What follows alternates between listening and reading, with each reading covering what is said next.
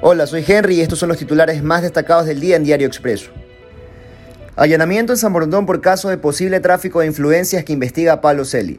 El domicilio de JJ Franco fue intervenido la madrugada de este viernes 24 de septiembre. La Fiscalía investiga desvanecimiento de glosas.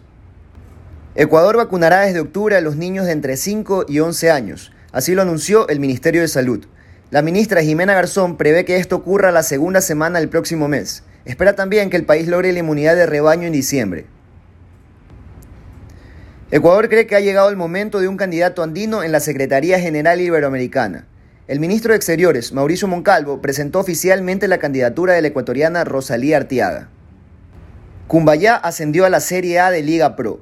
El equipo dirigido por Raúl Duarte aseguró el ascenso y el título de la Serie B a tres fechas de la finalización. Estas y más noticias en expreso.es.